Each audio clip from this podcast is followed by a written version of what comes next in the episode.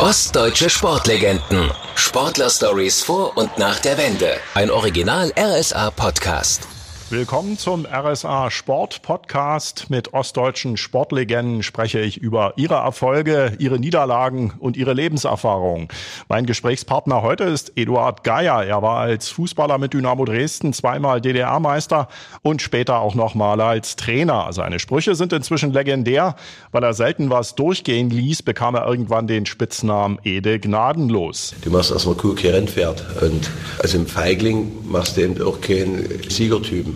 Wir sitzen in Dresden im Restaurant Schillergarten zusammen und schauen bei Tee und Kaffee direkt auf die Elbe. Hallo, Eduard Geier. Hallo. Wissen Sie denn noch, wem Sie den Spitznamen Ede Gnadenlos zu verdanken haben? Also meiner Frau nicht. Ich habe den, äh, der ist einfach von der Presse, von Medien irgendwie mal in die Welt gesetzt mhm. worden, weil, äh, ja, weil ich eben, äh, sag mal, eine andere Auffassung hatte zu verschiedenen Trainingsmethoden, ja. zu verschiedenen äh, Umgängen mit den Spielern und so weiter. Mhm. Aber ich finde ihn trotzdem ganz gut, ja. Also Sie haben kein Problem damit? Überhaupt nicht, nee. Mhm. Ich fühle mich auch nicht diskriminiert. Äh, Ihnen wird nachgesagt, dass Sie sehr viel Ehrgeiz haben, immer gewinnen wollen. Woher kommt denn dieser Ehrgeiz?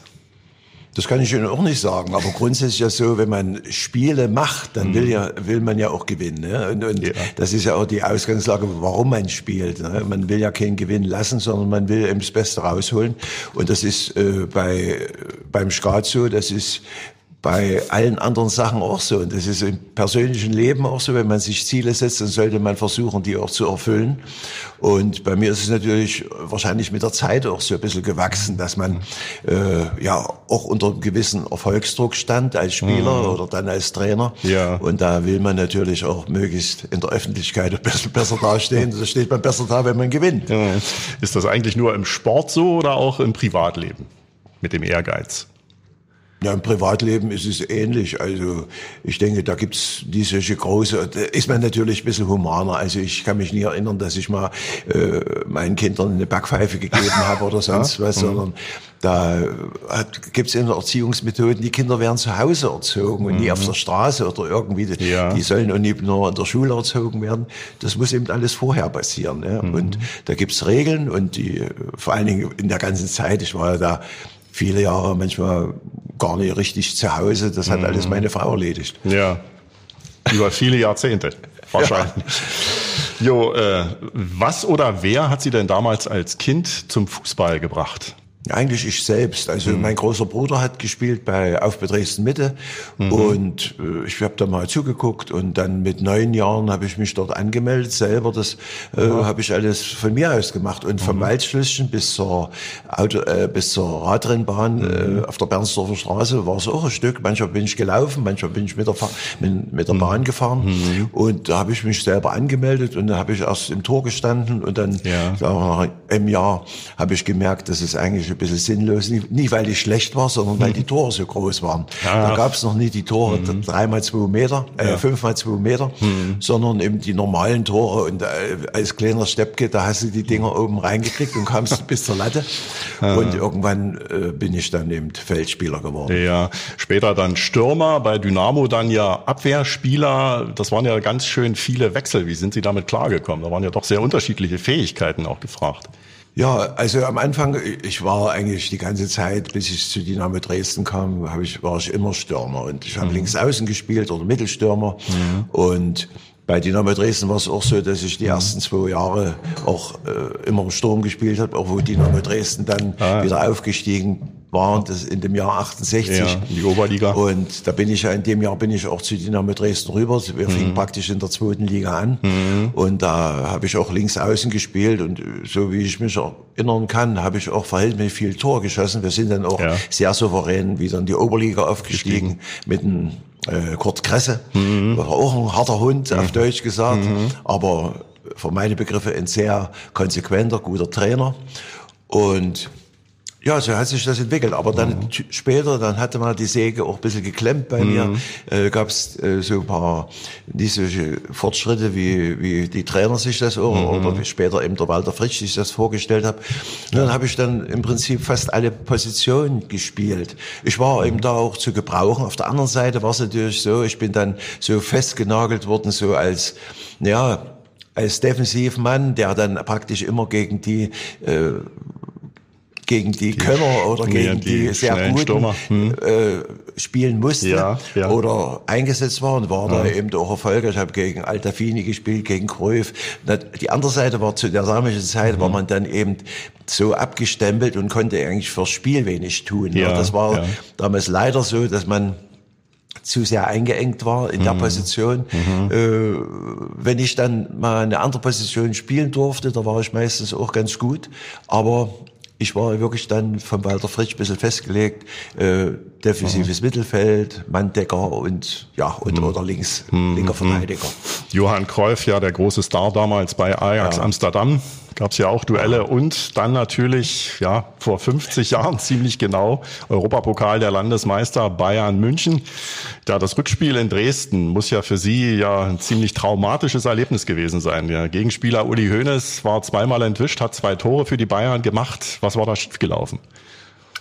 Im Prinzip alles. Ne? Vor allen Dingen äh, wir haben uns ja danach auch untereinander viel unterhalten darüber, warum das so war und so weiter. In der ersten Linie bin ich natürlich verantwortlich gewesen für, für den Uli Hoeneß und sollte ihn natürlich abmelden und decken. Mhm.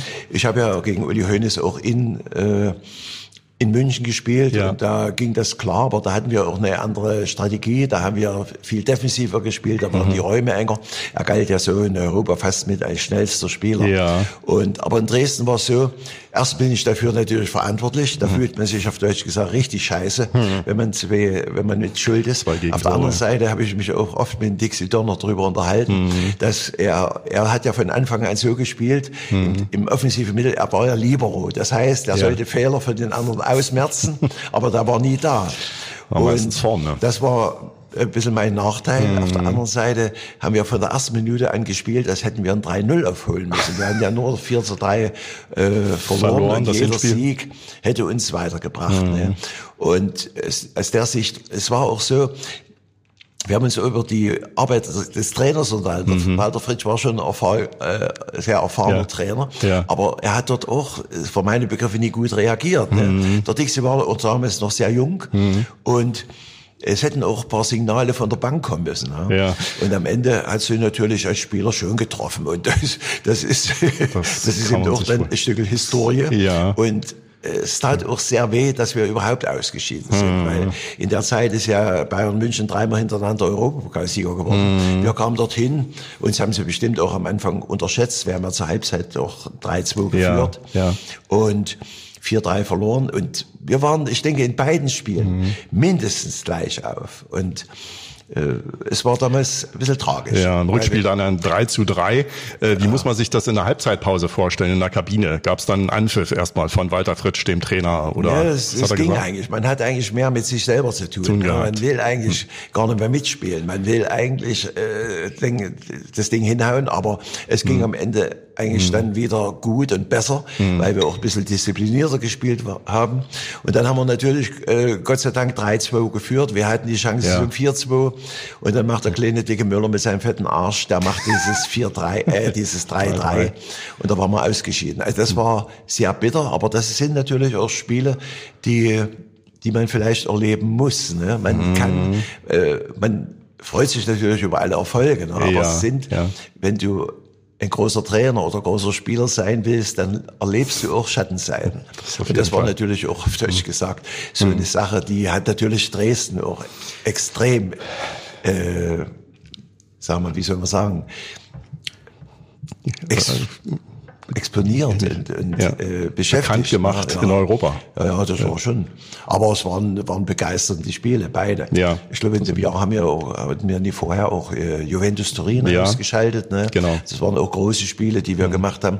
Überhaupt muss man sagen, auf der einen Seite war der Walter Fritsch, der, wo ich denke, wir haben manchmal zu viel trainiert. Mhm. Auf der anderen Seite war es so, wir haben gegen die Besten in Europa gespielt mit einer Bezirksauswahl von Dresden und das haben gegen alle, wir haben, wir haben nie sechs, acht mhm. Stücke mitgekriegt, wie manchmal jetzt mhm. in der mhm. Bundesliga, ja. wenn die irgendwo antreten, da verlieren die ziemlich hoch manche Mannschaften. Mhm. Und das ist uns eigentlich nie passiert. Wir mhm. sind immer ein bisschen gescheitert, ein bisschen an der Qualität und ein bisschen, mit, ein bisschen auch mit Pech und vielleicht auch ein bisschen taktisch äh, die, die Dinge immer so mhm. gemacht, wie sie jetzt sein müssen. Aber am Ende war es trotzdem eine schöne, erfolgreiche Zeit für mich in Dresden als äh, vor allen Dingen als Spieler und als Trainer. Träumen Sie manchmal auch nachts von dem Rückspiel gegen Bayern München? Nee, nachts habe ich was Besseres zu tun. Gott sei Dank muss man ja, jetzt sagen. Ist, jetzt ist natürlich alles ein bisschen weiter entfernt und mm. man, man wird davon, dafür, äh, wenn ich jetzt so durch die Gegend fahre und mal eine Torgrunde mache, wird man immer wieder angesprochen und das ist auch nicht schlimm, aber äh, Geier ist eben nicht nur Bayern München, dieses Stück, aber es ist natürlich schon, damals war das schon nie bloß äh, zwar ein Politikum. Wir wissen ja auch, dass die Bayern sehr spät angereist sind, weil sie dachten, Danach wollte sie kriegen noch nur, fragen. die kriegen genau. nur, äh, die werden hier vergiftet oder sonst was. Mhm. Diese Kotzüberheblichkeit, die hat sich leider bis jetzt auch manchmal noch reingetragen. Ne? Mhm. Nicht bloß von Bayern im Sport, sondern auch von vielen anderen Leuten, die immer uns sagen wollen, dass, dass der, S, äh, der Osten schlimmer ist als der Westen. War das also auch ein Thema in der Mannschaft damals, diese Geschichte, dass die Bayern also erst ein paar Stunden vor dem Anstoß angereist waren? Waren, weil sie da also Angst hatten, sie werden vergiftet? Also ich denke, wir waren ja immer einen Tag vor dem Spiel, sind wir ja immer im Normalfall im Quartier mhm. eingezogen mhm. gewesen. Das hat uns eigentlich kaum berührt. Mhm. Wir haben das dann mitgekriegt und wir taten nur die Fans leid. Da waren ja viele Fans, die am Neva damals standen und Autogramme wollten und die Bayern begrüßten, ja. begrüßen wollten. Und die Bayern waren natürlich in Europa auch äh, eine Macht und, und eine besondere Mannschaft. Und das war natürlich eine total Kotzüberheblichkeit. Ne? Mhm. Also die hat keiner verstanden. Wie war denn Ihr Verhältnis? Sie haben ihn ja schon vorhin angesprochen zu Walter Fritsch, ja damals die Autorität als Trainer äh, in Dresden. Wie, wie äh, hat er die Mannschaft in der Kabine heiß gemacht? Gab es da immer eine spezielle Ansprache? Äh, ja, also so kann ich mich gar nicht erinnern, dass er so total aus der Haut gefahren wäre und so. Gab es bestimmt auch. Aber er war erstmal war es ein Trainer, der seiner Zeit ein bisschen voraus war. Wenn ich jetzt höre, Vorchecking und, und alles mögliche, was da so interpretiert mhm. wird. Wir haben auch damals gesagt, eins, zwei, drei, eins hieß vorne, sagen wir, attackieren, zwei war Mittelfeld, Pressing und drei war eben äh, defensiv gut stehen und äh, hinten und mit Kontern zu arbeiten. Also er war er hat sich, was man von ihm auf alle Fälle rausnehmen muss, er war unheimlicher, akribischer Arbeiter. Ja. Ich, kann mir, ich habe nie einen Trainer, auch später dann äh, gesehen, der so viel sich mit Fußball beschäftigt hat und mit den Spielern selber und so. Viele Spieler haben das auch nie äh, richtig einschätzen können. Hm. Und es war der Beginn vom Trainer Walter Fritsch war ja auch schwierig in Dresden. Ne? Der kam von Riesa, ja. hatte vorher, war dreimal Vizemeister mit Rostock und hat eigentlich den großen Sprung hm. immer nie geschafft. Ne? Und wir äh, der Kurt Kresse hat dann aufgehört als verantwortlicher Trainer und Walter Fritsch, die Spieler, weil ich bin gerade rüber, ich hatte keine Stimme im Parlament, aber der, die anderen alt, älteren Spieler, die wussten genau, Walter Fritsch trainiert viel und hart und so weiter und die haben ihn eine abgelehnt. Und damals hat die Partei gesagt, da haben sie ja. auch was Gutes getan, hat gesagt, Walter Fritsch wird in Dresden Trainer. Und ich denke, das war damals eben auch diese Ära 70er, 80er Jahre, wo, wo der Fußball hier hochfähig war und nach wie vor, ich unterhalte oder habe mich viel mit Hans Meyer auch unterhalten und er hat auch immer gesagt, dass, sag mal, spielkulturell Dynamo Dresden, sag mal, in der Zeit die spielerisch beste Mannschaft in der DDR war. Und die ja, 70er Jahre ja ohnehin die ja, erfolgreichsten ja, ja, im DDR-Fußball. natürlich immer unsere Konkurrenten, das war Lok Leipzig, das war Jena, das war Magdeburg, aber in erster Linie war natürlich, ging es darum, den Fußball zu machen, den, den wir gewöhnt waren. Natürlich hatten wir äh, Trainingsphasen, die waren, die waren schon ein bisschen grenzwertig, ja, das muss ich sagen. Ich hab ich, so viel habe ich früher, weil ich gnadenlos für uns kam, so viel habe ich nie dann trainiert in einer ja, Mannschaft. Kann man gar nicht vergleichen. Kann man wirklich nicht vergleichen. Mhm. Ich habe in Cottbus äh, Tests gemacht mit Spielern.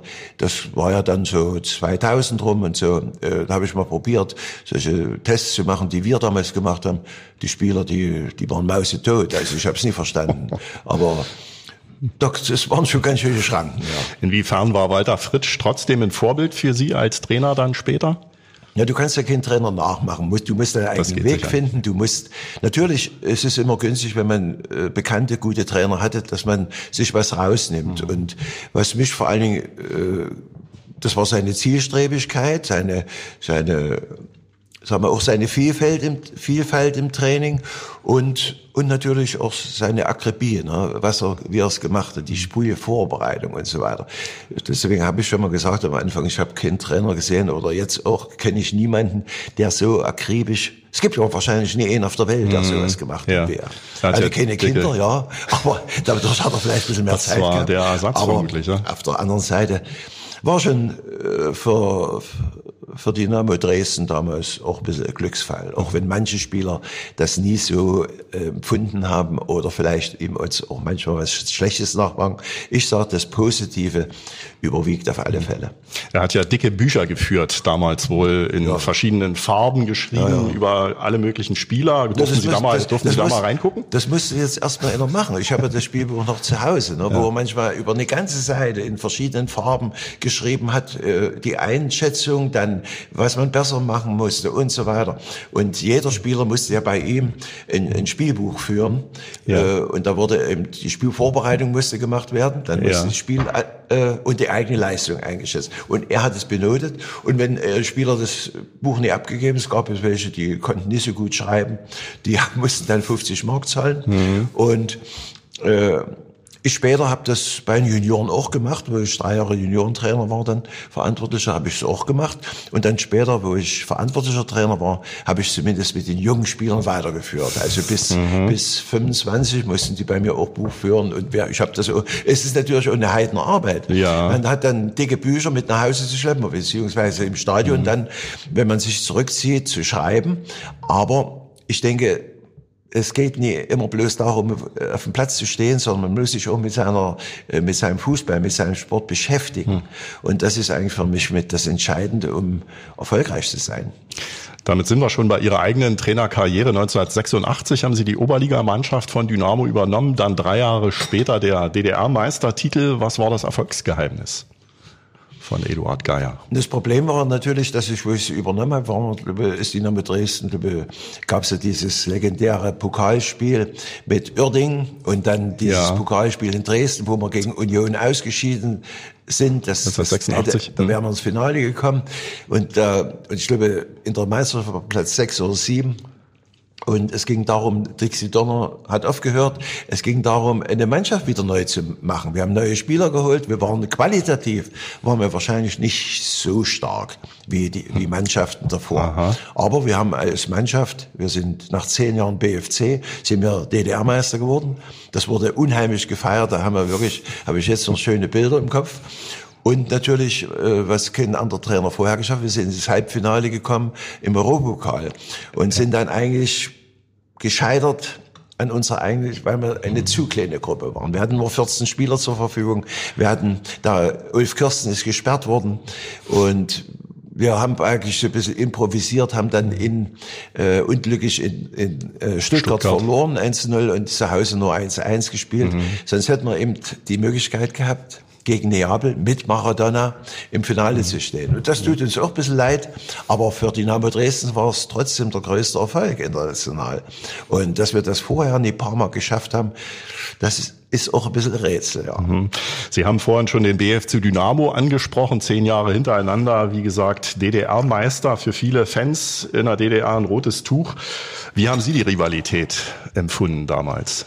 Nur die Rivalität war immer da. Also wir fühlten uns ein bisschen immer, ich will mal sagen, wir haben das nicht so gespürt, wir haben sie auch nie nach außen gezeigt, aber wir waren natürlich, äh, Berlin war der Sportclub und und Dynamo Dresden war die Sportgemeinschaft. Und das war schon immer so, äh, Milke hat es damals auch gesagt, denkt dran, ihr seid zwar hervorragende Fußballer, ihr seid Dynamo Dresden, aber der Meister gehört nach Berlin. Mhm. Und das war natürlich eine Aussage, die, die konnte man schon äh, ich will nur sagen, wir haben sie nie gehasst, das wäre Quatsch. Hass sollte man War's nie nicht. verbreiten, hm. aber wir haben sie natürlich nie geliebt. Wir waren immer, hm. es gab immer Kontroversen, BFC war immer ein rotes Tuch für die Mannschaft selber, aber auch eben auch für die Fans.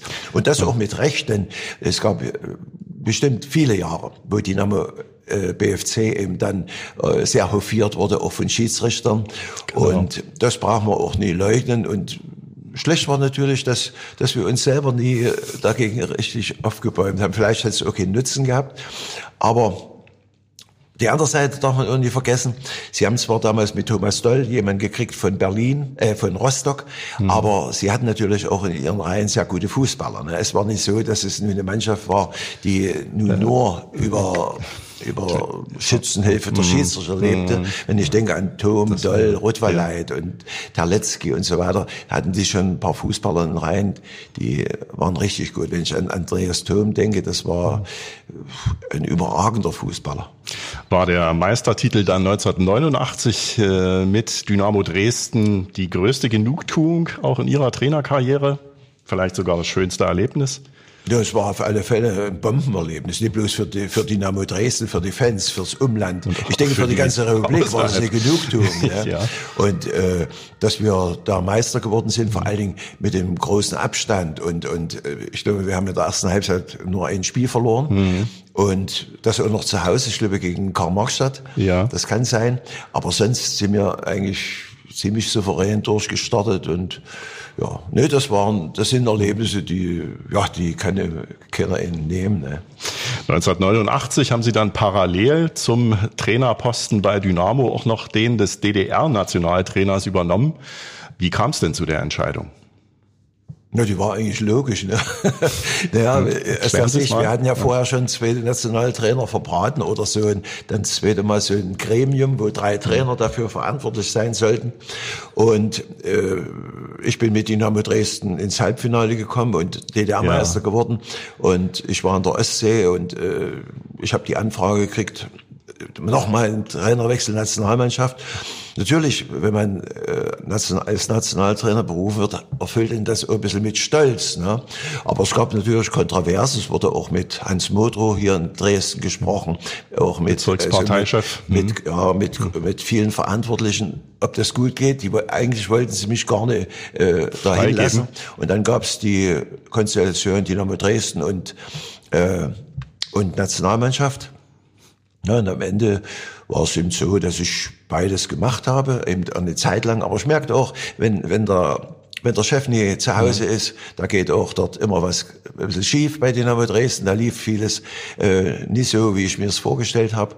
Und da habe ich gesagt, ich mache jetzt das. Und es ging ja auch ganz gut los. Ne? Wir haben mhm. in Island 3-0 gewonnen. Wir haben gegen die große Sowjetunion, die damals Europas Spitze mit war, ja. mit ihren Spielern, haben wir 2-1 gewonnen in, in Karl-Marx-Stadt. Und dann waren wir plötzlich punktgleich mit äh, die Österreicher hatten in der Türkei verloren ja. und da waren wir praktisch hatten sogar das bessere Torverhältnis. Mhm. Wir hätten mit dem Unentschieden wären wir zur WM gefahren. Das war natürlich mein Ehrgeiz und ich habe damals unter Mannschaft gesagt, das ist die größte Bühne, Bühne, die es für euch gibt und so weiter. Und Leider haben wir dann natürlich äh, sechs Tage vor, vor dem Spiel gegen die Mauer auf. Wir saßen in, Kienbau, äh, in Leipzig äh, im Sport, Sportzentrum und, und haben uns auf das Spiel vorbereitet. Und dann kam die Nachricht, ja, die Mauer ist offen und, und so weiter. Und äh, wir haben uns akribisch darauf vorbereitet, wir haben alles dafür getan. Ich denke auch die Mannschaft selber, ich habe auch ein bisschen Tagebuch geführt, die Mannschaft selber hatte auch äh, eine gute Einstellung und wollte, wollte das auch erreichen. Aber es hat an dem Tag mhm. wahrscheinlich der Kopf nie so funktioniert, wie wir es wollten. Ja. Das ist ja die große Frage. Was ist da in den Spielern vorgegangen? Ja, Klar, sechs Tage ja, Ich habe auch nochmal geguckt, es war eine bestimmte Lockerheit. Wir waren mhm. in Linderbrunn im Trainingslager abgeschirmt und es war eigentlich alles ganz gut vorbereitet. Äh, Fakt war natürlich eins, dort lief alles gegen uns. Der Schiedsrichter, der Schiedsrichter. war, ich kann es jetzt sagen, war Ganove hartes Wort. Ich weiß nicht, ob der überhaupt vorher ein großes Spiel mal gepfiffen hat. Mhm. Es mhm. war leider in Pole. Und ja. ich hatte ja öfters die Dispute, aber nach dem Spiel war ich selber wahrscheinlich so äh, ergriffen und, und abgelenkt, dass ich den okay in vors Knöchel hauen konnte. Also ich war da. So weit waren Sie dann so, eigentlich schon. Ja, es war, es war äh, unmöglich, was er gepfiffen hat. am Anfang schon beim 0-0 hätte es Elfmeter für uns gegeben, dann hat er einen Elfmeter gegeben, dann kam eben doch dazu, dass wir einen Elfmeter verschossen haben. Ne? Rico Steinmann. Und, ja, da lief alles schief, aber ja, viele Jahre her. Und, aber das sind eben auch so Dinge, die, die prägen einen auch vielleicht so insgesamt. Und ich habe es damals auch nie verstanden, wieso so ein Schießerischer, so ein, das wichtigste Spiel eigentlich für beide Nationen, wie das pfeifen kann. Ne? Mhm. Am Ende dann 0 zu 3. Stimmt es eigentlich, dass damals auf der DDR-Auswechselbank ein Spielerberater von Bayer Leverkusen gesessen hat? Der Kalmund hat das immer wieder erzählt. Inzwischen vertrage ich mich mit dem Kalmund ganz gut. Und ich habe ihn auch ganz gerne. Aber der soll als Märchen Opa jetzt eigentlich mal aufhören. Denn, äh, passen Sie mal auf, da sitzt ein Wechselspieler, da sitzt der Trainer, der Co-Trainer, da sitzt ich, da sitzt der Doktor, da sitzt der Masseur und keiner soll was mitgekriegt haben. Also so blöde waren wir nicht. Hm. Also, Schwer vorstellbar, kennen, ne? Ja, also, wir, wir, wir kennen ja dieses Märchen erzählen ab und zu mal. Ne? ja, also doch eine Story, äh, wo man die man vergessen kann. Ja. Äh, wie war das denn damals eigentlich äh, als äh, DDR-Nationalspieler und auch als Nationaltrainer? Wie viel hat man da eigentlich verdient? So auch so im Vergleich. Kann ich Ihnen nicht sagen. Also ich denke so, die Spieler haben ungefähr verdient so zwischen 1500 und 1800 D-Mark, DDR-Mark. DDR und äh, die Nationalspieler, da haben wir immer gesagt, da kommt der Onkel und die kriegten dann immer monatlich, äh, die kriegten natürlich auch äh, Prämien für, mhm. für Länderspiele, mhm. die erfolgreich waren und Sie kriegten dann immer monatlich eine bestimmte Vergütung. Wie das, die war auch sehr unterschiedlich und gestaffelt, mhm. wie das aussah. Das, das hat eigentlich nie einer richtig mitgekriegt. Mhm. Das kam immer einer von Berlin mit einer Aktentasche ja, und der hat also dann die Nationalspieler Fußballverband äh, zugegeben. Und wir haben natürlich, äh, ich denke, als, als äh, als äh, Oberligaspieler haben wir eigentlich auch immer Prämien gekriegt. Fürs Unentschieden und für den Sieg gab es immer Prämien. Das war normal, das war mal ein bisschen weniger, mal ein bisschen mehr, das war sehr unterschiedlich. Dazu kam natürlich, dass der Walter Fritsch dann immer noch Abzüge gemacht hat. Wenn einer richtig schwach war, der, der kriegte dann bloß die Hälfte mhm. oder es kann ja auch passieren, dass er gar nicht gekriegt hat. Also der war da auch sehr, sehr streng, wollte eigentlich alles immer unter seinem Fittichen haben. Aber ich denke, zu DDR-Zeiten ging es den Oberligaspielern, die, die wurden bestimmt nie reich für ihr Leben, aber es ging den, den Umständen entsprechend sehr, sehr gut. Also brauchen wir nicht reden. Es gab mhm. Wohnungen, es gab Autos und es gab auch eher Lebensmittel, die man vielleicht so Sonst gekriegt, nicht gekriegt hat. Also es mhm. Man hatte eigentlich in der Stadt Dresden viele gute Freunde als Fußballer. ah. Sie konnten sich ja auch von Länderspielreisen das ein oder andere mitbringen, sicherlich. Was war vielleicht äh, besonders exotisch?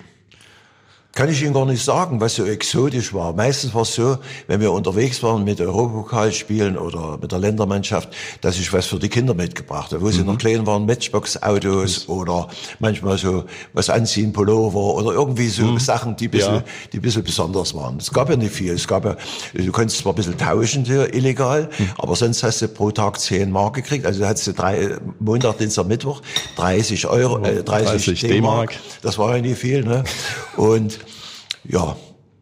Also das ist dann doch in erster Linie für die für den Nachwuchs draufgegangen sozusagen. Ja, ne klar, also, ich kann mich nicht erinnern. Aber dazu muss man natürlich sagen, äh, wenn man jetzt im Ausland war, man kriegt ja immer ganz kleine Gastgeschenke. Ne? Mhm. Zum Beispiel von Ajax Amsterdam haben wir damals einen Rasierer gekriegt, so das war ja auch was Neues, ein richtiger guter von Philips. Kann man sich heute nicht mehr Und, vorstellen, dass das was Besonderes ist, aber ja doch, so das war ja, ja, in der Zeit war das äh, mit den Elektrorasierern, mhm. fing das vielleicht gerade erst an mhm. und die mhm. waren das schon ein ganzes Ende weiter. Ja. Da, das war eigentlich ein schönes Geschenk. Dann haben wir von Turin eine Küchenuhr gekriegt mit Radio, das war eigentlich auch schön. Das schlimmste Geschenk haben wir eigentlich von Hamburg gekriegt, das waren die geizigsten von allen. Da haben wir, haben wir eine Flasche Campari gekriegt, ich glaube, die kostet 2,99. also da, die müssten uns eigentlich noch was nachreichen, dass die sich nicht geschämt das haben. wäre eigentlich ja. fällig. Eigentlich hätten wir da weiterkommen müssen gegen die. Aber da kennen wir ja auch die Geschichte, wir haben mhm. dort 4-1 verloren, ja. äh, unter Wert und haben dann in Dresden äh, beim Bestand von 1 für uns mhm. elf Meter verschossen. Das wäre 2-0, da hätten wir auch die Chance gewesen. gehabt vielleicht. Es gab immer mhm. solche Spiele, die so auf der Kippe standen. Äh, die Vorbereitung auf das letzte Länderspiel gegen Belgien äh, muss ziemlich chaotisch gelaufen sein. Wie haben Sie denn da überhaupt noch eine Mannschaft zusammengekriegt? Die Spieler waren ja offensichtlich doch schon fast in alle Winde verstreut. Ja, dazu muss man auch sagen, dass ich, äh, äh, obwohl obwohl damals schon, sagen wir, die, die Mauer gefallen waren, so, da war ich noch zur Auslosung in Schweden. Äh, um die Europameisterschaft, ne? da sind wir ja zugelost worden mit der BRD, DDR, äh, äh, ich glaube WS, äh, Luxemburg und Belgien. Mhm. Und äh, dann war es so, das ist ja dann alles, ich war sogar noch zur Terminabsprache in Frankfurt, also das kann man nicht vorstellen, dass es dann plötzlich alles tot war. Mhm. Wir, wir wussten auch zu der Zeit noch gar nicht, gibt es zwei Fußballverbände, gibt es zwei, äh, zwei deutsche Staaten und es hat sich ja. dann erst so entwickelt. Ne? Und wir, ja, jetzt, jetzt habe ich etwas einen Faden verloren. Kein Problem. Belgien vielleicht nochmal, also naja, umso erstaunlicher und, und dann, eigentlich. Nee, das war so. In Belgien, wir, wir, wir sind ja dann ausgeschieden und es standen natürlich, die Termine standen ja fest und äh, glaube, Luxemburg wollte nicht mehr spielen und wir hatten dann, Belgien hat, hat gesagt, ja, wir machen das Länderspiel noch und die sind ja damals im Viertelfinale ausgeschieden gegen England in, in Italien weit. im Elfmeterschießen, also die ja. hatten eine richtige Skiffo und so, die mhm. hatten eine richtig gute Mannschaft mhm. und wir, bei uns war es so, hat jeder abgesagt. Ne? Da, das ist natürlich auch eine Schweinerei gewesen von, ja. von Clubs, muss man ganz klar sagen. Auch von den Clubs, die dann Spieler schon im Westen hatten von uns. Ja. Die, statt die zu sagen, für mich war es so, die haben jahrelang mit äh, zusammengespielt in der Nationalmannschaft. Und da habe ich gedacht, wir treffen uns nur, wir machen ein ordentliches Spiel und verabschieden uns dann. Und das ist leider nicht passiert. Ne? Da gab es dann die vielen Absagen. Am Schluss waren wir 14 Spieler. Äh, wir haben dann auch alle eingesetzt, dass jeder nochmal zu einer bestimmten Ehre kam. Wir haben 2-0 gewonnen. Und ich habe mir das natürlich ein bisschen anders vorgestellt, aber wir haben trotzdem mit dem kleinen Haufen, der da war, und ich habe mir das jetzt vor, vor einer gewissen Zeit kam das nochmal, da habe ich es nochmal angeguckt, wie die Mannschaft sich dort reingehangen hat, wie die gekämpft haben. Also es war nicht so, dass sie das nicht so als falscher spielen, wir werden mal sehen, wir werden es ein bisschen schauen. Dort ging es ganz schön zur Sache, auch wenn das Spiel selber nicht so gut war. Aber wir haben 2-0 gewonnen, durch, durch Matthias Sammer, zwei wirklich schöne Tore. Und Einige Spieler, die haben auch ihr erstes Länderspiel gemacht, wie der Adler im Tor zum Beispiel. Und das ist auch für die ein Erlebnis, was jetzt ihr ganzes Leben nie vergessen werden. Ne? Und am Ende war das eigentlich für die Spieler, die dort waren, war das für die Historie her ein, ein wunderschönes Erlebnis. Aber wie sich dann eben viele Vereine verhalten haben dort, das war schoflich und ich muss sagen auch menschlich ja, nicht vertreten. Also hat dann doch nie, nur noch jeder an sich selber gedacht. Ja, hm. gab Aussagen von Spielern und die, die konnte man einfach nicht nachvollziehen. Die haben eigentlich nie begriffen, dass man sich äh, in der Mannschaft, wenn man so viele Jahre zusammen ist, dass man sich dann eben auch mal ordentlich verabschieden kann. Ne? Mhm. Wir wussten ja, dass, sagen wir, dass das auseinanderläuft. Aber das war schon ein bisschen traurig. Aber dass wir dann gewonnen haben, das hat bestimmt auch viele angekotzt, auf Deutsch gesagt, die dann nicht dabei waren. Mhm. Fußballer sind ja keine Kinder von Traurigkeit. Bei Trainingslagern, da wird nachts auch gerne mal ausgebüxt, wenn sich die Gelegenheit bietet. Mussten Sie da als Trainer öfter in Aktion treten?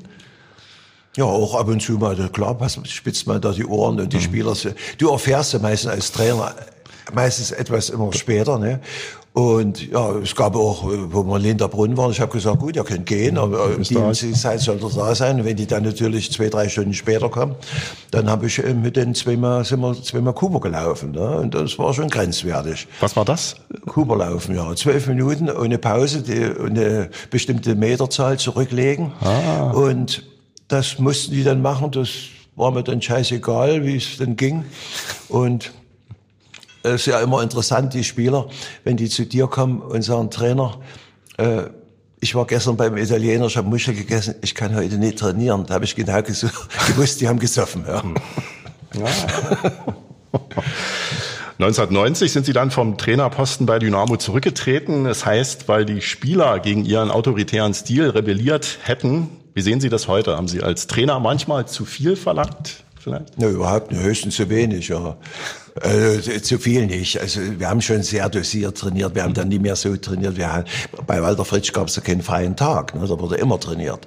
Aber wir haben dann schon einen freien Tag gehabt. Wir haben dann äh, schon, da gab es äh, Belastung, Erholung und das wurde schon äh, ganz gut praktiziert, aber wir haben natürlich auch, denke ich, mehr trainiert als viele andere und vielleicht auch mehr als jetzt die Bundesligaspieler mal gewöhnt sind. Ich, ich rede jetzt nie von den Mannschaften, die jetzt immer äh, alle zwei Tage ein Spiel haben oder alle drei Tage, aber das war schon, das war schon viel. Aber die Spieler selber, das, das stimmt auch nie, die haben nie rebelliert oder so weiter. Also das, das habe ich nie so auch später nie erfahren. Ich habe eher erfahren, wo sie dann viele Jahre manche aufgehört haben, dass sie dann sich an die Zeit erinnert haben und gesagt ja. haben, naja, wir, wir konnten ihn zwar nicht immer richtig leiden, aber wir waren wenigstens erfolgreich. 1990 war dann eben äh, Schluss bei Dynamo auch, DDR ja dann ohnehin. Mit welchen Erwartungen sind Sie dann als Trainer dann ins Vereinigte Deutschland gegangen? Ja, ich war Diplomsportlehrer, ich war äh, erfolgreicher Trainer bei Dynamo Dresden und da habe ich natürlich gedacht, mir stehen alle Türen offen. Also mhm. ich habe überhaupt nie gedacht, dass, dass da äh, irgendwie Probleme gibt. Aber ja. es hat sich natürlich alles anders, anders dargestellt. Ne? Und es, es war ja nie nur im Fußball so. Wenn ich denke an Radsport, ich denke an, an Schwimmen, ich denke an Eiskunstlauf, ich denke an so viele Sportarten, die richtig erfolgreich waren, ja. wo alles abgeschmettert worden, hm. wurde. Und, und da waren die Fußballtrainer natürlich auch. Die eine Seite war natürlich, wir waren mit Fußball nie so erfolgreich wie der Westen. Äh, die waren Weltmeister, Olympiasieger. Äh, Olympiasieger waren sie nicht, aber sie waren Weltmeister, mhm. Europameister mhm. und auch im Clubfußball sehr erfolgreich. Und dann kamen plötzlich gut ausgebildete Trainer, die aber Konkurrenten auch waren. Ne? Und ich habe so nie verstanden, dass viele äh, die Oberliga-Trainer waren so, die wurden ja auch, die konnten dann auch als Trainer weiter arbeiten. Mhm. Die kriegten die Lizenz. Aber es gab viele sehr gut ausgebildete Trainer, die fünf Jahre an der DFK studiert haben und die dann aber keine, keine Lizenz gekriegt haben als mhm. Trainer. Ne? Also völliger Irrsinn auf Deutsch gesagt, wo die damals ihre Trainerausbildung hinterhergeschossen haben. Ne? Mhm. Ich glaube, die haben drei Wochen gemacht oder vier Wochen am Anfang. Das war ja nix. Nur ich habe mir das alles viel, viel leichter vorgestellt. Es gab auch Anfragen. Ich hatte mal eine Anfrage von Hertha BFC, von Bochum oder von Wuppertal ja. und, und also so weiter. Doch, ja. Ja, mhm. aber am Ende muss ich sagen, bin ich mit meiner, klar hätte ich auch gerne meine Mannschaft mhm. trainiert, die im Europapokal gespielt hätte, aber die andere Seite ist, ich bin eigentlich äh, mit meiner Trainerlaufbahn dann hinsichtlich Cottbus und so weiter mhm. sehr zufrieden. 1994 kam das Angebot aus Cottbus, damals dritte Liga. Äh, es war vermutlich nicht Liebe auf den ersten Blick, oder doch? Nee, überhaupt nicht. Aber ich musste ja irgendwie arbeiten. Eigentlich hatte ich mir vorgenommen, in, in Erfurt, die, da hatte ich eine Anfrage, das ist dann zerplatzt, aber es lag daran, dass ich in der Autobahn stecken geblieben bin und, und, und, ich konnte nicht weiterfahren, weil, weil Stau war stundenlang ah. und da habe ich dann dort angerufen und mhm. ich bin aber den nächsten Tag in Urlaub gefahren. Mhm. Und gerade im Urlaub, da hat sich dann durch Zufall Cottbus gemeldet. Und die, die, die, waren ja, die waren ja tot. Ne? Mhm. Also die waren mausetot. Und finanziell und auch sportlich. Und da, wenn der, damals der Klaus Stabach nie gewesen wäre, da hätte es den Verein gar nicht mehr gegeben. Mhm. Und ich bin dorthin eigentlich mit keinen großen Erwartungen. Und wir haben dort auch uns kein Ziel gestellt, sagen wir, nach drei Jahren wollen wir aufsteigen, das gab's gar nicht. Und das erste Jahr wollte ich auch wieder weg. Und ich wollte eigentlich zu Dynamo Dresden. Und ich bin dort auch, habe dort eine Woche lang mit denen geredet, aber die waren mhm. so blöd, mir einen Vertrag anzubieten. Da war der Otto noch da und, und die ganze Bande da, die mhm. eigentlich den Verein nie gut getan hat. Und da habe ich eine, eine Woche fast mit denen jeden Tag verhandelt in Bellevue. Und ging es hin und her. Wir haben ja auch mit allen Spielern noch gesprochen. Das ging ja damals um den Abstieg in die dritte Liga von Dynamo Dresden mhm. wegen Lizenzunregelmäßigkeiten. Ja. Und und der Otto wollte natürlich, dass, die, dass wir sofort wieder aufsteigen, wollte die ganze Mannschaft zusammenhalten. Aber die haben natürlich alle gesagt, die hatten inzwischen auch Angebote. Und äh, am Ende haben wir mit allen gesprochen, aber sind alle weg. Und, ja. und dann war so, dann habe ich gesagt, pass mal auf, gebt mir einen Vertrag oder nicht. Und dann haben sie gesagt, ne, da musst du hierher kommen in, ins Bellevue. Und da hatte ich aber, da hätte ich aber vorher Cottbus absagen müssen, mhm, total. Ja. Und das Risiko war mir dann zu hoch. Die hätten dann gesagt April, April. Und da war, bin ich dann in Cottbus geblieben. Erst, muss ich ehrlich sagen, tat mir das sehr weh, weil ich gerne äh, zu Dynamo gewechselt wäre, weil ich hatte dort, wir sind zwar Landespokalsieger geworden mit Cottbus, mhm. aber in der Staffel waren wir, glaube ich, Sechster oder Siebter. Ja. Und da habe ich ja, nicht so einen richtigen Bock gehabt.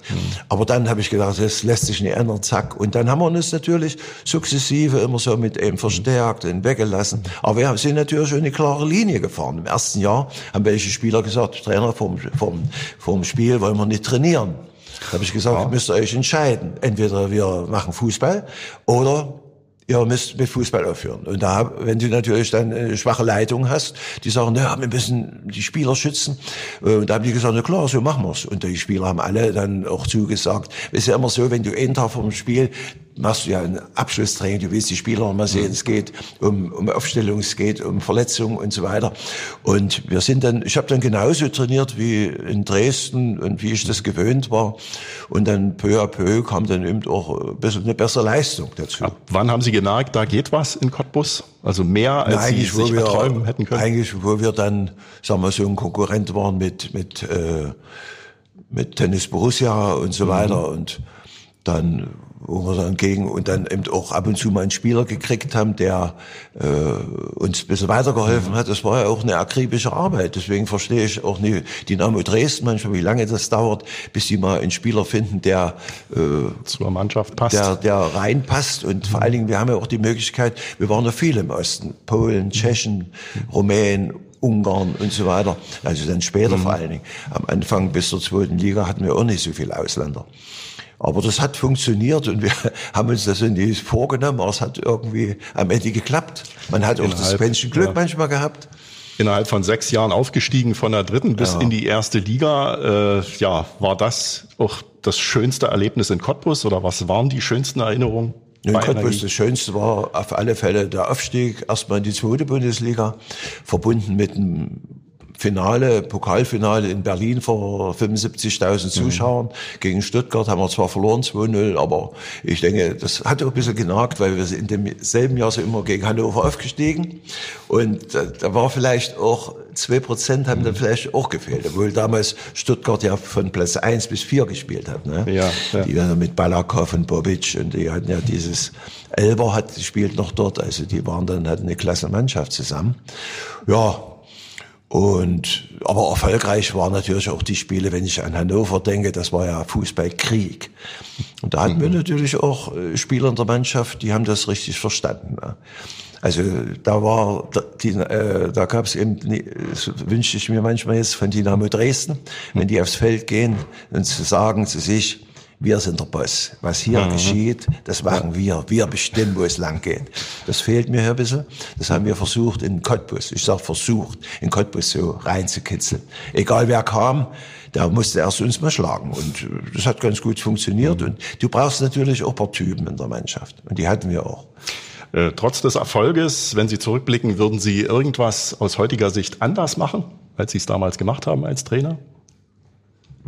Kann ich Ihnen jetzt nicht sagen. Fällt mir nicht viel ein.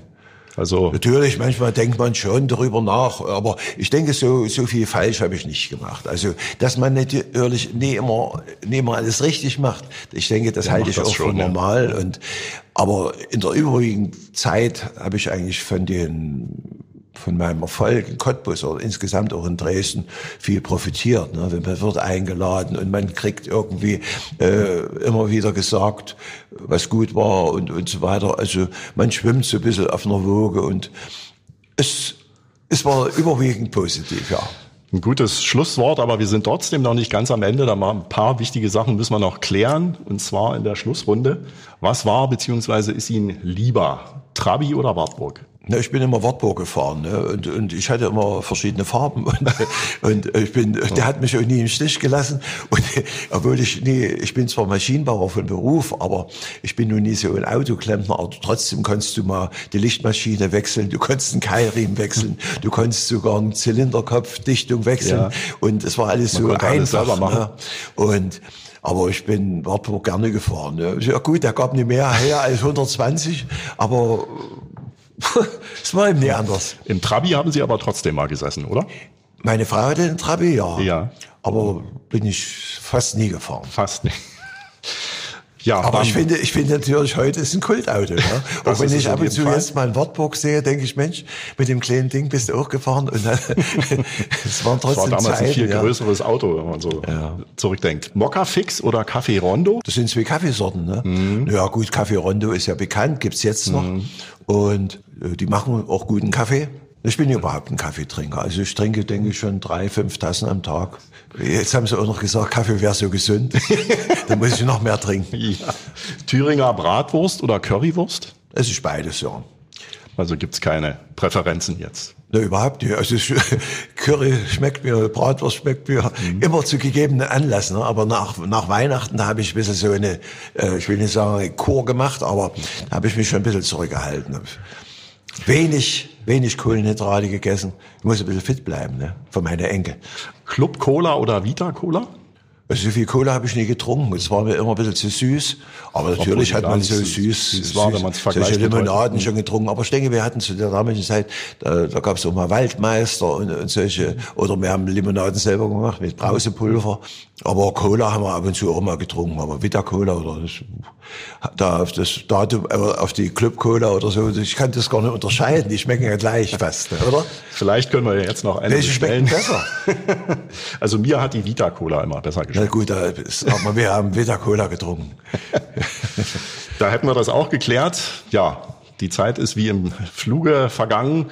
Ich hoffe, es hat ein bisschen Spaß gemacht. Ich hoffe, es machen Zuschauern oder Zuhörern Spaß, dass, sie, dass wir auch vielleicht mal ein paar Neuigkeiten erfahren haben. Und, das denke ich schon. Ja, und ich wünsche allen nur, die jetzt zuhören oder das mitgekriegt haben, die beste Gesundheit und sie sollen auf sich aufpassen und ja, und nie an das glauben, was immer in der Presse steht. Ne? Vielen Dank, Eduard Geier. Bitte sehr. Ostdeutsche Sportlegenden. Sportler-Stories vor und nach der Wende. Ein Original RSA-Podcast.